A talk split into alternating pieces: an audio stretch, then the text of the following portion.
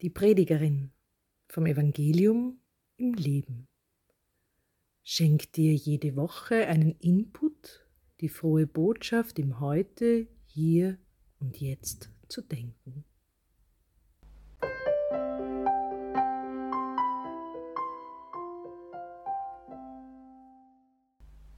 Grüß Gott an diesem bei mir sehr grau und nebeligen Tag.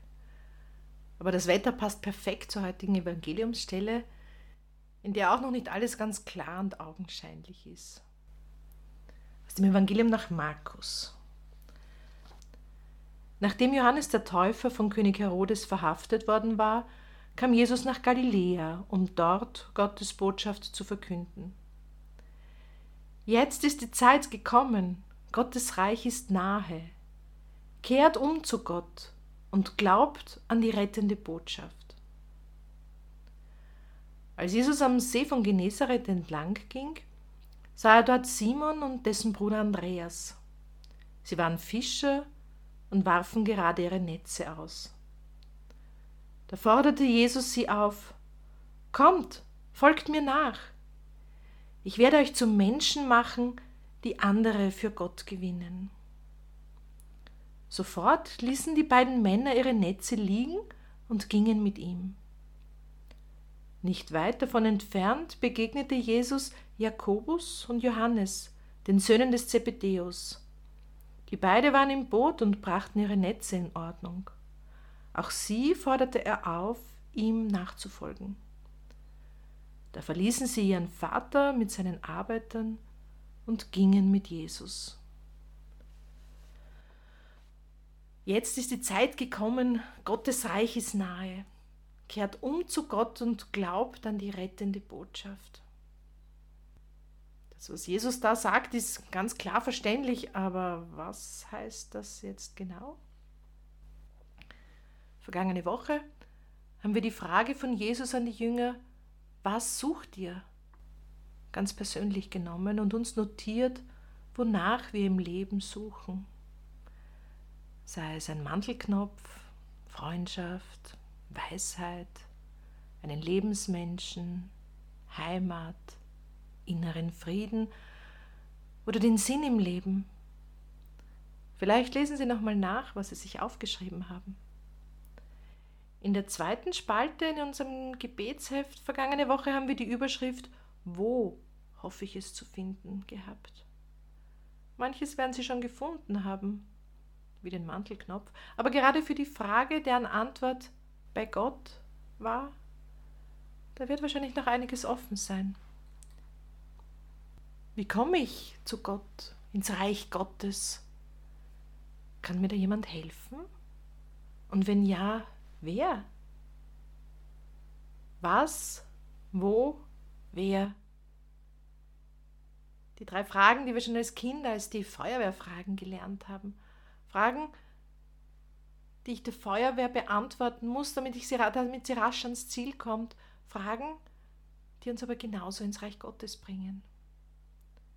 Letzte Woche haben wir gehört, dass Andreas schon Jünger von Johannes dem Täufer war. Der hat dann Johannes verlassen, ist Jesus nach, nachgefolgt und Andreas hat seinen Bruder Simon zu Jesus gebracht.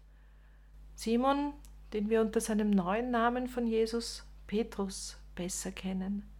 Andreas hat also Simon zu Jesus gebracht.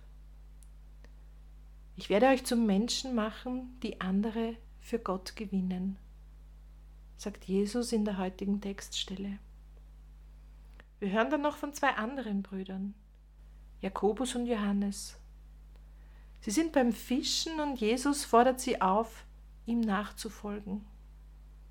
Wieder zwei Brüder. Für mich heißt das, dass wir nicht alleine gehen müssen. Gott schickt uns Geschwister, Freunde, Menschen, die vielleicht sogar schon ein bisschen weiter beim Suchen sind als wir selbst, damit wir gemeinsam Jesus nachfolgen. Natürlich geht es um meine persönliche Gottesbeziehung, aber es ist kein exklusiver, selbstgeschnitzter Gott, dem ich nachfolge, sondern einer, der in die Gemeinschaft führt.